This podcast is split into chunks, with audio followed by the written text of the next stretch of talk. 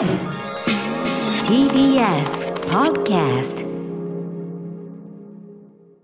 時刻は7時48分。TBS ラジオキーステーションにお送りしています。アフターシックスジャンクションはい、えー、パーソナリティは私、ラップグループライムスター歌丸、そして、はい水曜パートナー TBS アナウンサーの日々真央子です。さあここからは新概念提唱型投稿コーナー。水曜日の企画はこちら。シアター一期一会はい、このコーナーでは映画館で出会った人や目撃した珍事件などなど皆さんが映画館で体験したエピソードを募集するコーナーとなっております。はいそれではリスナーから届いたメールを早速読んでいきましょう。これじゃあ日比さんに読みでお願いいたします。はいご紹介しますラジオネームみんみんさんからいただきましたこれは私が渋谷のシアターイメージフォーラムへ光の墓を見に行った時のシアター一期一会です、うん私は映画館が大好きで配信よりも映画館に行くことの方が多いのですが静かで難解な映画や実験映像などはまあまあの頻度で寝落ちしてしまいますやしょうがないって。ねえうん事前に内容を調べて、ああ、この映画は寝そうだなと思っても映画館に足を運んでしまいます。そして案の定寝てしまい、お金を無駄にしてしまった後悔、クリエイターの労力を冒涜してしまったような罪悪感、高尚な映画が自分には理解できないのかという劣等感に苛まれながら帰るということを繰り返しています。わかる。そしてその日も私は証拠りもなく寝落ち必至映画光の墓を見に行きました。主人公は療養所で眠り病に陥った患者の世話をするという女性でほとんど絵音楽もなく静かな中でひたすら眠る患者が映されます。まあしょうがないよ。夜ベッドが並ぶ療養所でそれぞれのベッドの脇に置かれた照明がゆっくりと明滅しているというシーンでした。そんなショットが長回しで体感5分ほど続くのです。揺らぐ明かりを見ながら患者の寝息を BGM に幸いにも少し打とうとする程度ですぐに意識を取り戻しましたがまたやってしまったと罪悪感が襲いますところがその時すぐ近くで寝息が聞こえ、右側を伺うと隣の席の男性も寝ていたのです。私だけじゃなかったと少し安心すると、今度は左側の席のお客さんが体を大きく倒して寝ているのが見えました。少し離れた斜め前の席の頭はゆらゆら揺れています。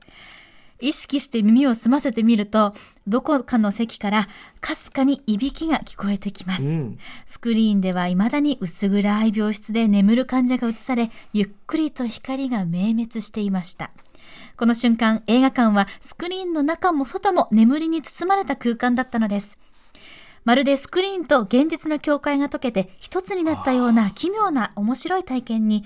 私は一瞬眠気も忘れて一人で興奮してしまいました。うんいつもはうとうとしていたことに落ち込むのですが、この映画に関してはある意味で堪能できたのではないかと不思議な充実感を覚えました。この作品のジャンルを定義できない不思議な内容も合わせて忘れられない作品になりました。映画館で映画を見るとスクリーンの外の事象も合わせて作品が完成するのだなという気づきを得ました。いや映画館ってネタとしても本当にいいところですね。よいしょ。これはねこれはだからその監督のねあの文明おじさんの森とかでねあの有名な、えっとアピチャポン・ウィーラセタ君監督は完全にこの光の墓に関しては、もうこのまさにこのミンミンさんが体験したここの状況をええ。を意図してっていうかこうやって味わってほしくて作ってるんですよこれは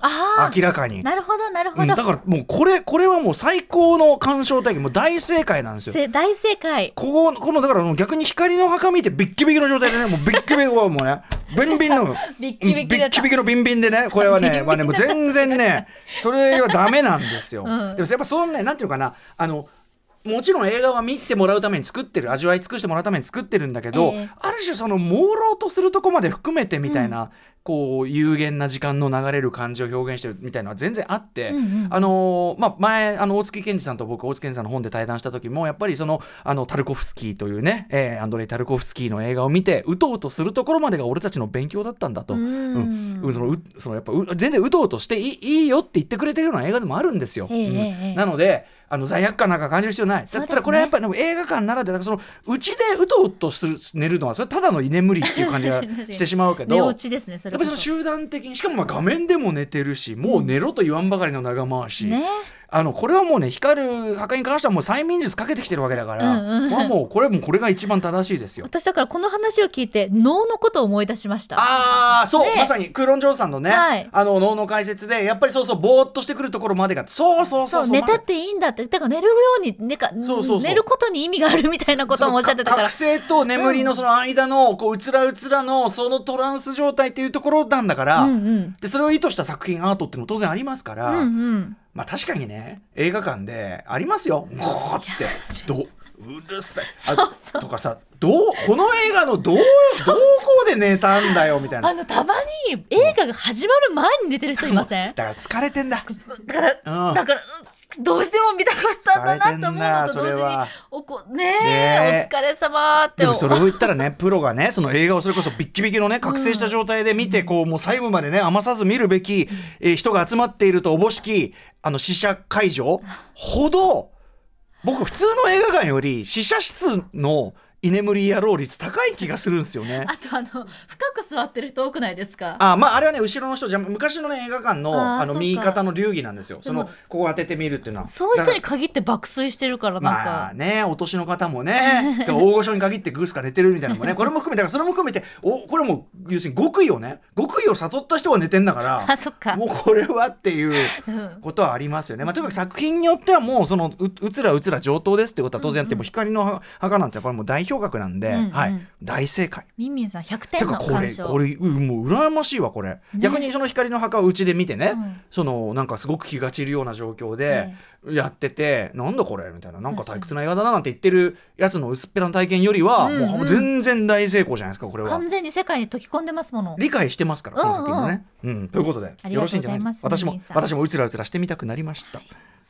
といったあたりではい、まだまだメール募集しております。宛先は歌丸アットマーク tbs.co.jp までメールが採用された方には番組ステッカー差し上げます。以上、本日水曜日はシアター一期一会お送りしました 待っちゃった。